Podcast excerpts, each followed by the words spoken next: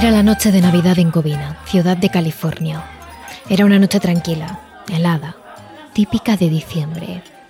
Resguardándose del frío en una bonita casa con decoración navideña, se encontraban unas 25 personas celebrando la gran fiesta en familia. Los adultos estaban sentados a la mesa mientras los niños jugaban en los sillones y en el suelo de la habitación. Había música, risas y los adultos ya tenían alguna copa en la mano. Todos estaban felices, pero los niños estaban realmente emocionados. Esa noche llegaba Santa Claus para traerles un montón de regalos. Apenas podían esperar. Pero la más emocionada, sin duda, era la pequeña Katrina. Por eso, cuando sonó el timbre, no dudó en ir a ver quién era. Se levantó, salió corriendo y abrió la puerta. No se lo podía creer, era Santa Claus en persona. Al otro lado se encontraba un hombre alto, grande, con barba blanca y vestido de rojo. No había duda, era Papá Noel. Katrina saltó y sonrió muy emocionada. Tuvo que ponerse de puntillas para poder mirar al hombre. Todavía estaba así, de puntillas, sonriente y mirando a Papá Noel a los ojos, cuando el señor sacó una pistola de su saco, se la puso a Katrina sobre la cara y disparó. Como habéis podido intuir, hoy en Terrores Nocturnos nos ponemos terroríficamente navideños. Os contamos uno de los casos de violencia de género y violencia vicaria más espeluznantes que podéis ver. El caso de Bruce Pardo, un hombre que planeó paso a paso una terrible venganza contra su exmujer y al que no le importó llevarse a todo el mundo por delante. Este es el caso de la matanza de Covina, más conocido como el Santa Claus asesino. Terrores nocturnos con Emma Entrena y Silvia Ortiz. Pero antes de hablar de este terrible incidente sucedido en Nochebuena, es importante explicar la vida del asesino, Bruce Jeffrey Pardo. Nació el 23 de marzo de 1963 en el seno de una familia tradicional. Su padre era ingeniero y se le daban muy bien las matemáticas. Bruce heredó esa soltura con los números y tras graduarse en el instituto, ingresó en la Universidad de Ciencias de la Computación, es decir, en la que estaba especializada en informática. Todo lo relacionado con la programación y sistemas informáticos era su pasión y lo demostró desde el primer curso, siendo uno de los alumnos más destacados de su clase y posteriormente de su carrera. Eso sí, todo lo bueno que tenía como estudiante, le fallaba con la constante necesidad de llamar la atención en clase. Los profesores de Bruce le recuerdan como un chico de notas excelentes que día sí día también tenía que decir algún comentario gracia en alto, como si eso le hiciese sentirse bien y cómodo en clase con sus compañeros. Aún así, aprobó todos los cursos con una calificación ejemplar y una vez se graduó empezó a trabajar en el Laboratorio de Propulsión Jet de la NASA, un centro especializado en construir naves espaciales no tripuladas para la NASA. Allí estuvo durante nueve años, hasta el 1994.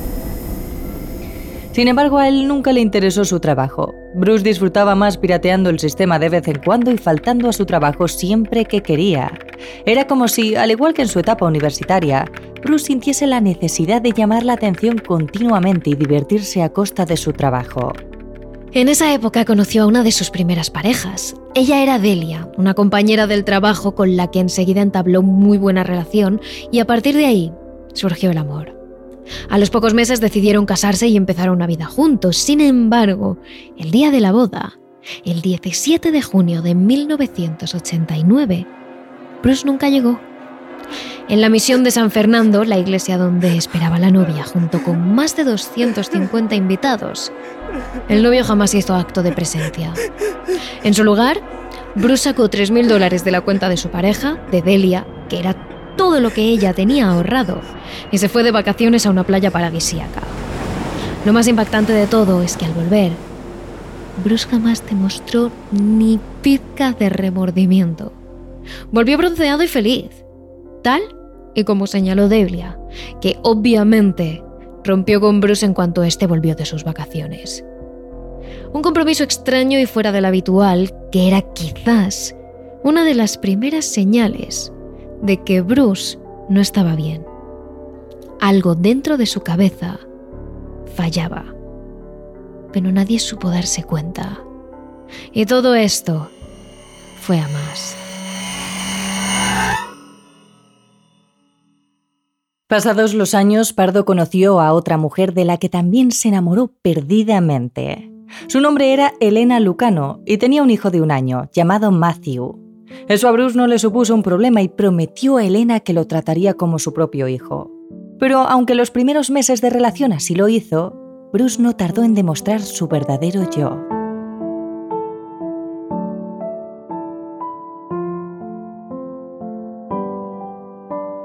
La mañana de Año Nuevo de 2001, Elena dejó a Bruce a cargo de su pequeño Matthew. Tenía que salir a comprar unos regalos y a la vuelta los tres pasarían el día juntos. Él solo tenía una tarea esa mañana, cuidar de su hijo. Pero no lo hizo. Y ocurrió la primera tragedia que acabaría con la pareja. Mientras Bruce veía la tele en el salón, el pequeño salió a jugar al patio trasero de la casa. Sin darse cuenta, Matthew resbaló y cayó a la piscina vacía, dándose un fuerte golpe en la cabeza. Mientras, Bruce veía la tele recostado en el sillón del salón. No fue hasta pasado un buen rato cuando se dio cuenta de que llevaba mucho tiempo sin ver ni oír a Matthew. Tras buscar por toda la casa, el hombre encontró al niño en el fondo de la piscina sobre un charco de sangre. Había sufrido una lesión cerebral grave y esto le hizo quedarse parapléjico durante el resto de su vida. Un niño que había nacido totalmente sano y que ahora, por la falta de supervisión de Bruce, pasaría el resto de su vida postrado en una silla de ruedas. Y como es obvio, este terrible incidente supuso la ruptura de la pareja. Las semanas siguientes al incidente, Bruce se volcó con Matthew al 100%. Aunque Elena ya no quería verle ni mucho menos que se acercase a su hijo, Bruce llamaba todos los días a su exnovia o a los padres de esta para saber cómo iba la recuperación del pequeño, además de ayudar económicamente en lo que pudiera. Pero al poco tiempo, debido a la difícil situación, Bruce cayó en depresión pero en lugar de actuar como un adulto y seguir haciendo frente a la situación, Bruce acabó sacando ese lado cobarde que no era la primera vez que pasaba y terminó alejándose de Elena y de Matthew. Así fue como poco a poco las llamadas y los ingresos a su exnovia fueron disminuyendo hasta que llegó un punto en el que Bruce desapareció por completo.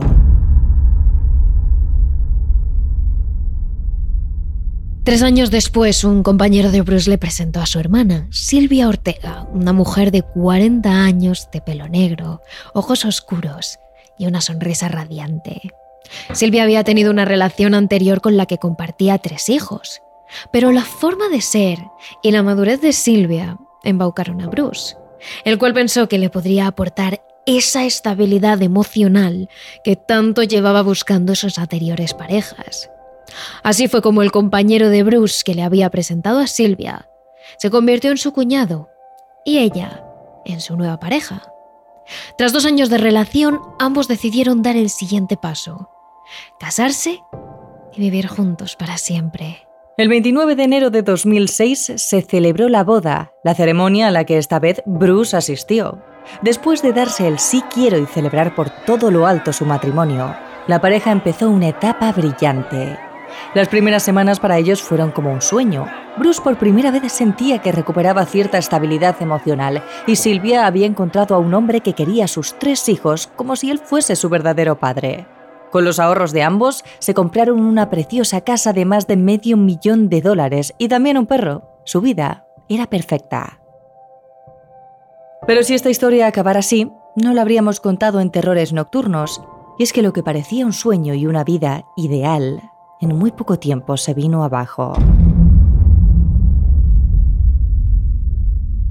Pasados unos meses, las sonrisas, besos y abrazos de la pareja se convirtieron en miradas de odio, gritos y discusiones constantes. La mayoría de veces el tema del dinero era el detonante que hacía estallar a uno o a otro. Las peleas empezaron a convertirse en algo más frecuente e insoportable, y tan solo dos años después de lo que había sido una boda maravillosa, Silvia decidió ponerle punto y final al asunto. Bruce y ella se separaban. A Bruce no le sentó nada bien la noticia. El juez decretó que le pasase a su exmujer una manutención mensual que rondaba los 2.000 dólares.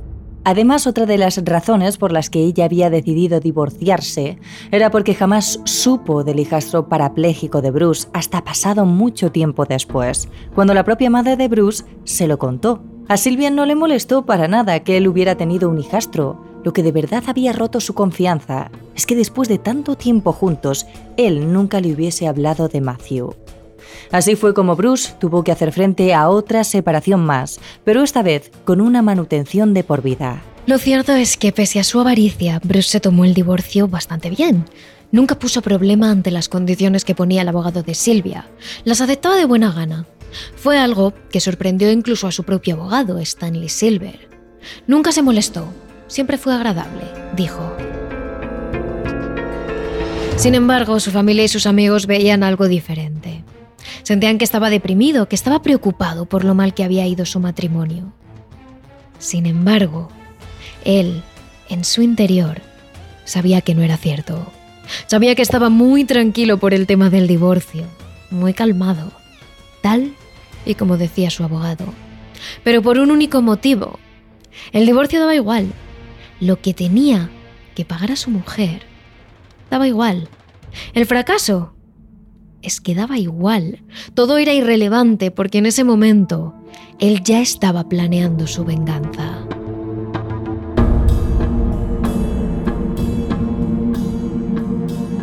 Mientras todo seguía su curso, por si fuera poco, a Pardo le despidieron del trabajo en el ITT Electronic Systems. Según se puede comprobar en estos documentos, se debió a que falsificaba la cantidad de horas extra que hacía. Y por si fuera poco, la madre de su hijo le había demandado para pedirle una pensión compensatoria por todos los años en los que el niño no había recibido ni un céntimo de su padre y que corriera por parte de los gastos médicos. Su matrimonio había saltado por los aires, su trabajo había saltado por los aires y ahora toda su economía se venía abajo, en consecuencia, dejó de pagar la manutención a Silvia y nunca tuvo intención de pagarle una a su anterior mujer. Lo había perdido todo, sí, pero en realidad le daba igual. Ahora solo tenía que ahorrar para una cosa, su venganza. Tenía clarísimo lo que iba a hacer.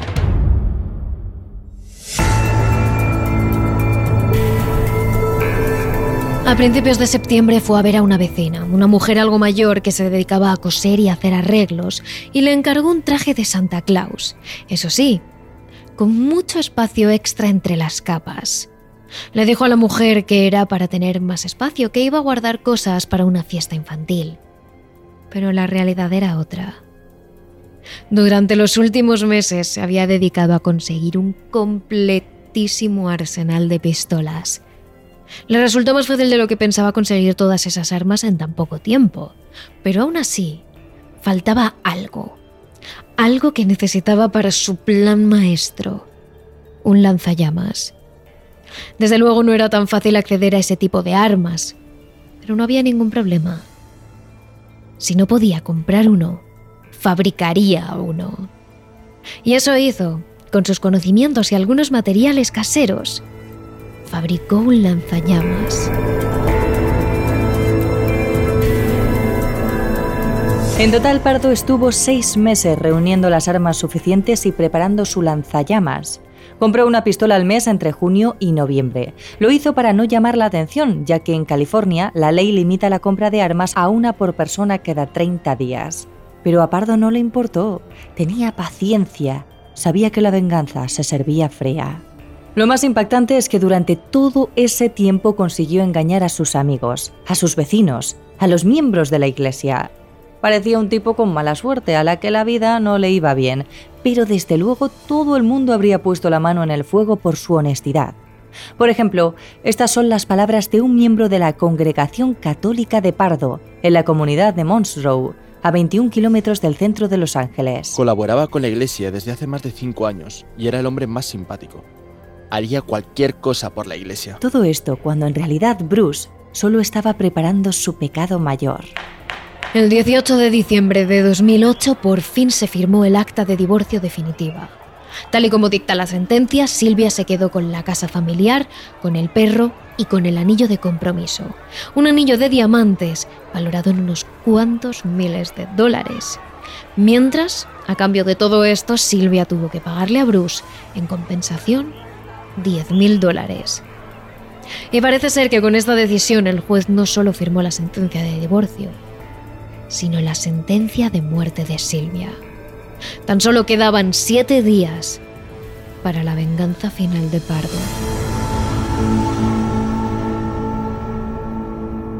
Bruce no esperó ni 24 horas para seguir preparando su venganza. Era el turno de su plan de huida. El mismo 19 de diciembre acudió a una agencia de viajes. Allí se hizo con un billete de avión con destino a Canadá en la aerolínea Air Canada. Además, esa misma tarde acudió a un concesionario en el que alquilaban coches casi sin papeleo. En ese lugar se hizo con dos diferentes, un todoterreno, un Dodge Caliber azul, y un coche más compacto, un Toyota de color gris. Primero preparó el Toyota gris. Dentro metió un mapa de México, combustible, comida, bebida y agua. Y luego condujo este hasta dejarlo aparcado a muy poca distancia de la casa del abogado de su exmujer, Silvia. Finalmente vuelve de nuevo a su casa. Tiene el traje de Santa Claus, tiene un gran arsenal de armas, tiene un plan para consumar su venganza y también tiene un plan de huida. Lo tenía todo preparado para seguir adelante. Solo debía esperar unos pocos días.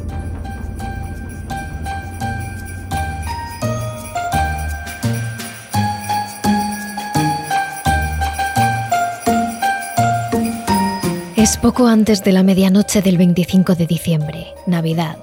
La calle está helada, pero embutido en su ropa y cubierto por su gran traje de Santa Claus, Bruce Pardo no nota el frío en su piel.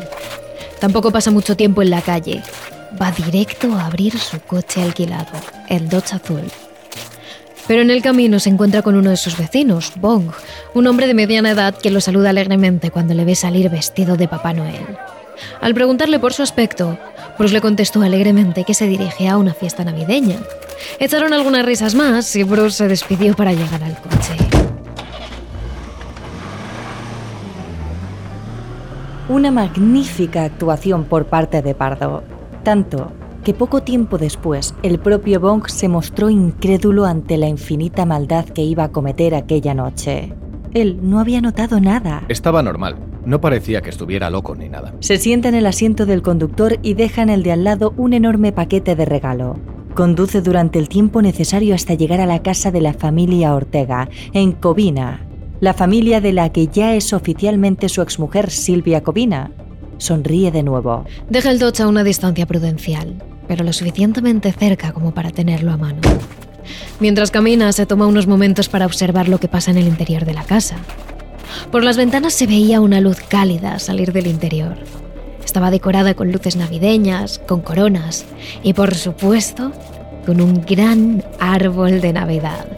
Dentro de la casa había un total de 25 personas entre niños y adultos.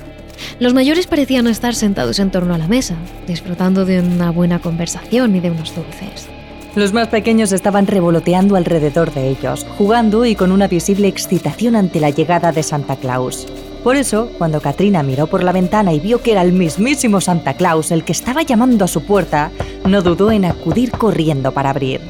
Estaba tan emocionada, tan contenta de tener aquí a Santa, que ni siquiera pudo reaccionar antes de que Pardo sacara una de las pistolas de su arsenal del traje y le disparase directamente a la cara, a sangre fría. Katrina cayó hacia un lado, dejando a Pardo el camino libre para entrar en la casa. Antes de ver el arma, la sala ya se había llenado de gritos. Pero todo se volvió un caos cuando sacó dos de sus pistolas y comenzó a disparar indiscriminadamente. Indiscriminadamente sí, pero de forma aleatoria no. Pardo tenía muy claro que había unos objetivos a los que quería ejecutar sí y o sí. Así lo confirmó Kim Raney, el jefe de policía de Covina, en una rueda de prensa posterior. Parece que tenía algunos objetivos previstos, los que eran familiares cercanos de su ex esposa.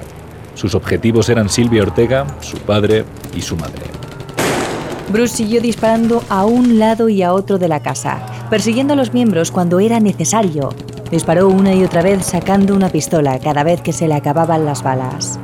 Finalmente, cuando ya no le quedaron más en ninguna, se dirigió al paquete de regalo que había traído consigo. De ahí su sonrisa desquiciada. Sacó su arma secreta. un lanzallamas casero. Lo cogió con ambas manos y comenzó a quemar la casa de arriba a abajo, hasta los cimientos, sin importarle quién había dentro, calcinando todo lo que quedaba a su paso. Eran poco menos de las 3 de la mañana cuando Leticia, la madre de Katrina, consiguió escapar de su casa y llegar hasta la de un vecino para poder llamar a la policía. Está disparando, está disparando ¿Cuál a es toda su la familia. dirección? Está señora, disparando. eh, señora, lo entiendo. Necesito saber su dirección. ¿Cuál cree que es su nombre? ¿Bruce? Su nombre es Bruce Pardo. ¿Qué relación tenéis? Eh, Él es. Él era el, el ex mi excuñado cuando disparó. Escuché los disparos y eran como petardos y no estaba segura de lo que eran. Todo el mundo empezó a entrar en pánico y a correr, así que todos nos escondimos bajo la mesa del comedor. Algunos nos escondimos, algunos. No sé quién está vivo. Han disparado a mi hija, le han disparado en la cara, en el lateral, está sangrando. Los eh, avisé a los oficiales. Los oficiales están asegurando la seguridad para que los Necesito paramédicos un vendaje, vayan. por favor. Por favor, venid inmediatamente. ¿Quién está en su casa? Por favor, venid inmediatamente. No sé quién más esté vivo, no sé quién más. Lo sé, lo sé, señora. Solo quédese conmigo al teléfono, ¿vale? Es mi familia entera. Hay 30 personas, 25 personas. Lo sé, lo sé. A su exmujer la ejecutó con un disparo en la cabeza, a su madre con uno en el abdomen y a su padre le acribilló con múltiples tiros hasta saciarse. Cuando no tenía balas, sacó el lanzallamas y prendió fuego a toda la casa. Fueron tres los asesinados fríamente por Pardo. Otras cuatro personas murieron debido a que sus heridas no les permitieron escapar del fuego. Y dos más, incluyendo un joven de 17 años, pese a no haber resultado herido por las balas, murieron por el humo y el fuego. En total, nueve personas asesinadas por la estúpida venganza de Bruce. Además, tres personas más resultaron heridas.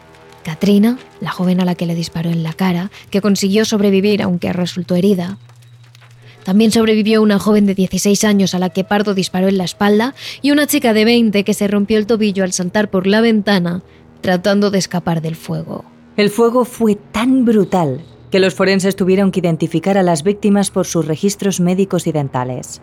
El incendio fue tan virulento que para sofocarlo tuvieron que intervenir un total de 80 bomberos, 80 bomberos para el incendio de una sola casa. Y mientras, ¿qué pasó con Bruce? Bruce tenía todo preparado, incluso su plan de huida. Según los agentes, querría huir a México y los billetes de Air Canada solo serían una distracción para los agentes. Tenía los coches, los víveres, todo.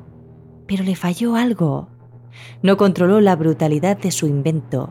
Bruce acabó quemado en el propio fuego que él comenzó. No supo controlar la viralidad del fuego que le acabó afectando gravemente a las manos, brazos, espalda y nuca. Fueron tan graves que el traje de Papá Noel se le derritió y se mezcló con su piel, tal y como contó Raney a la prensa local. Todo indica que pretendía cometer el crimen y luego huir del país. Parece que no anticipó que saldría herido hasta el punto de quedarse sin opciones. Pardo resultó gravemente herido durante la deflagración. Sufrió quemaduras de tercer grado en ambos brazos y el traje de Papá Noel que vestía se derritió en su cuerpo. Así, malherido, decidió volver al Dodge que había utilizado. No podía ir a ningún hospital, le identificarían. Así que decidió hacer lo único que podía.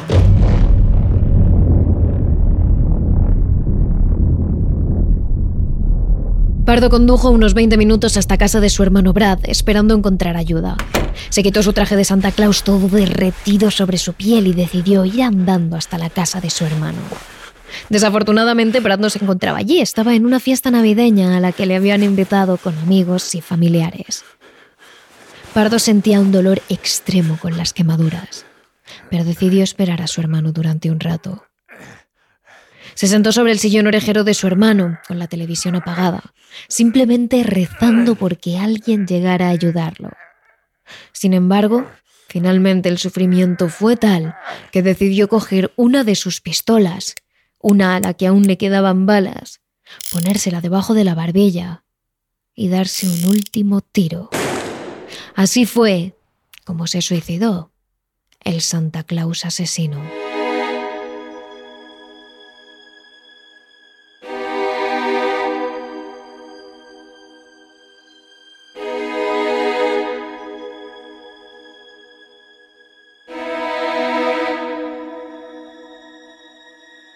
Su hermano llegó tres horas después y se encontró la dantesca escena. El cuerpo de su hermano tirado en el suelo, en un charco de sangre que manchaba buena parte de la habitación, con la cabeza desfigurada y con un arma a su lado. Brad se acercó al cuerpo de su hermano, vio las quemaduras, no supo qué podía haber pasado, si se habría suicidado o si habían entrado a robar, ni qué hacía su hermano allí. Pronto reparó en otro detalle. Adosado al cuerpo de Bruce se encontraba un fajo de billetes con 17 mil dólares. Todo ello le dio muy mala espina. No supo en qué clase de lío se había metido su hermano, pero sí sabía que tenía que llamar a la policía.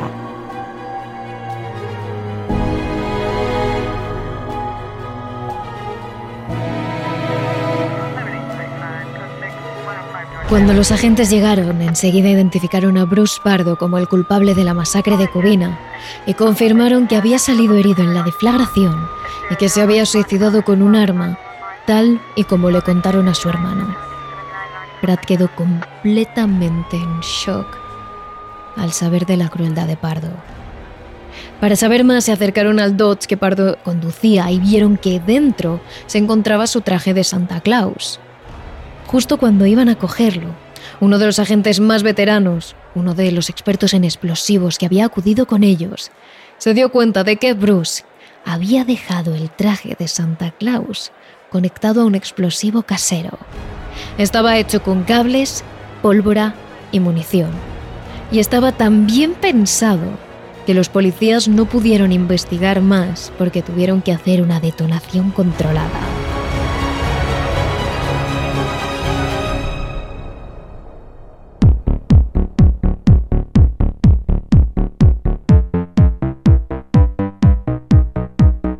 El caso se cerró rápido. La policía ató todos los cabos y llegó a hacer la reconstrucción que os hemos contado en este episodio.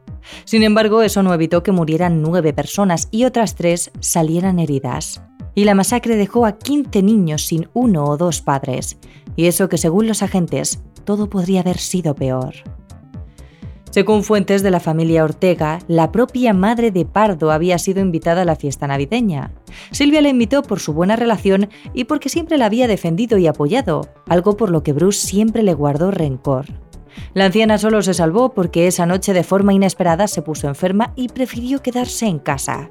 Si no, la policía cree que Bruce podría haber matado a su propia madre. Podría haber sido, de hecho, uno de los objetivos principales.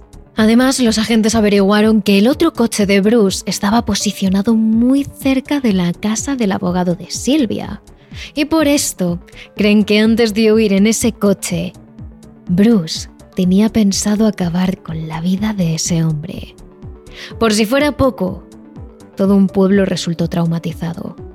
Poco después, varios terapeutas acudieron a Covina para poder ayudar a las familias que no sabían cómo explicar a sus hijos todo lo que había pasado. Habían perdido amigos, compañeros de clase, compañeros de trabajo, vecinos de toda la vida.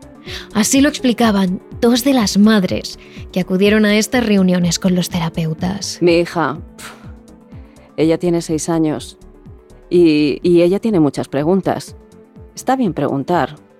Los padres no están realmente seguros de cómo responder a algo como esto, pero creo creo que esta reunión realmente no nos ha ayudado a nosotros, en lo personal, a aguantar. Los niños quieren saber si todos los Santa Clauses son así.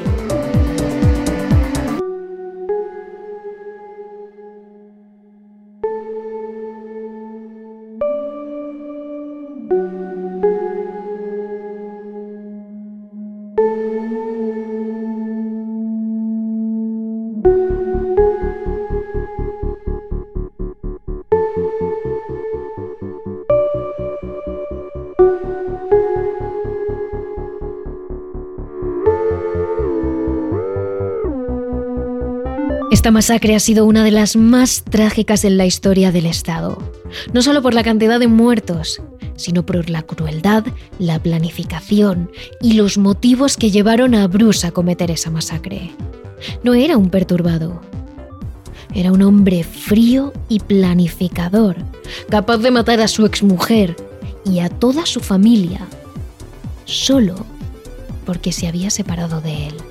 Pero si este suceso navideño os ha sorprendido, en nuestro Patreon nos contamos el terrible asesinato de la familia Lawson el día de Navidad de 1929. Una historia que dejó muchos cabos sueltos y teorías, de las que os hablaremos también al final del capítulo extra. Y hasta aquí el capítulo de hoy. No os olvidéis de seguirnos en nuestras redes sociales, las cuales algunas hemos cambiado el nombre, así que os decimos a continuación. Somos terroresnocturnos.trn en TikTok e Instagram y terrores barra baja trn en Twitch, Twitter y YouTube. El equipo de Terrores Nocturnos os deseamos felices fiestas. Terrores Nocturnos, realizado por David Fernández Marcos.